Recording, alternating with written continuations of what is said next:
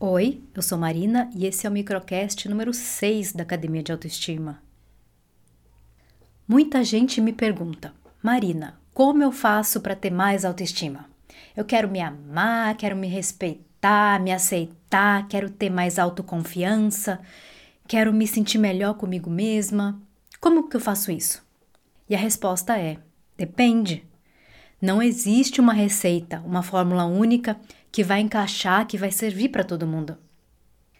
Para você que está aí me escutando, saber o que você precisa para ter mais autoestima, primeiro você precisa saber o que você fez e o que você faz que te deixam com essa baixa autoestima. Existem alguns pontos que são muito comuns, como se comparar, dar voz ao crítico interno, procrastinar, não conseguir enxergar as próprias qualidades e focar nos pontos negativos. Mas como a autoestima é o valor que cada um se dá, somando todos os papéis que a gente desempenha, existem muitas nuances, existem muitas facetas nesse processo, na construção dessa autoestima, na construção desse valor que cada um se dá. Isso é fácil de entender, não tem mistério, né? E o que, que autoestima tem a ver com honestidade?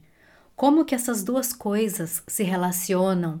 Em que ponto elas conversam?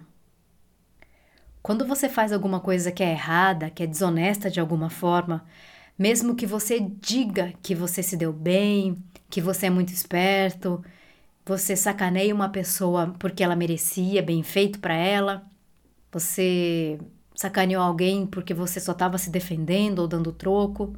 Você agiu certo, está no seu direito, mas no íntimo, no seu interior, no fundo da consciência, você sabe quando fez algo errado. Isso inevitavelmente vai influenciar na forma em como você se vê. E eu não estou falando de ações sérias ou graves como, sei lá, matar ou roubar, mas até aquelas coisas pequenas que, quando é o outro que faz, a gente adora apontar o dedo e criticar e falar, a gente tem o hábito de falar do jeitinho brasileiro, que o brasileiro é desonesto, que engana, que passa perna. Mas é sempre o outro, né? A gente nunca olha para o próprio umbigo e admite que está errado, principalmente quando levamos algum tipo de vantagem. Mas quando é o outro que faz, lá estamos nós, apontando os nossos dedos. O que pega é que todo mundo sabe o que é certo e o que é errado. O errado é errado, o certo é certo e sempre vai ser assim. A gente sabe quando estamos fazendo algo desonesto ou não.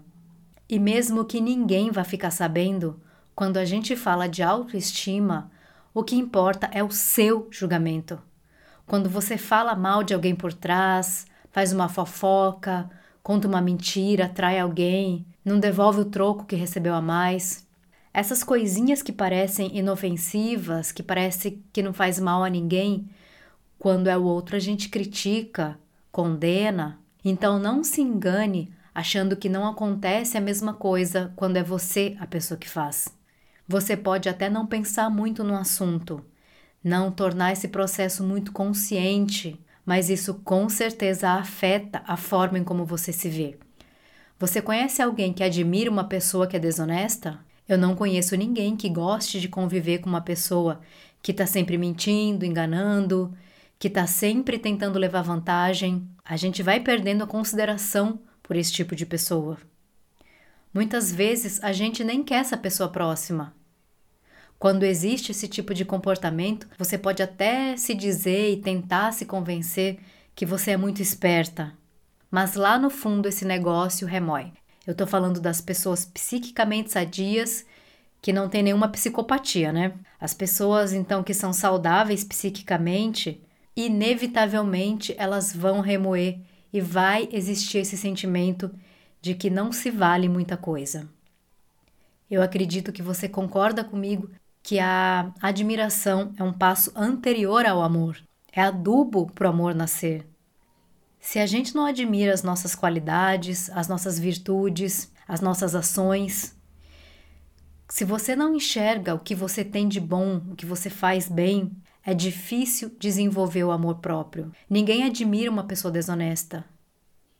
O convite da reflexão a essa semana pode não ser muito fácil de fazer, mas é olhar para o próprio umbigo, assumir os maus hábitos desonestos e começar a agir de uma nova forma, começar a ser mais parecido com as pessoas que admiramos e com quem gostaríamos de ser, para assim também começarmos a nos admirar e poder bater no peito e falar: Eu tenho orgulho de mim, eu tenho orgulho de quem eu sou.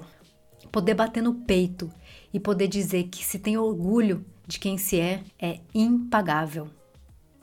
Como você sabe, a proposta dos microcasts é que eles sejam assim, bem curtinhos, por isso eu vou ficando por aqui.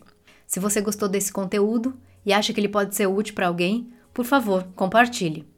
Para mais conteúdo sobre autoestima, visite academiadeautoestima.com. Até semana que vem, se Deus quiser.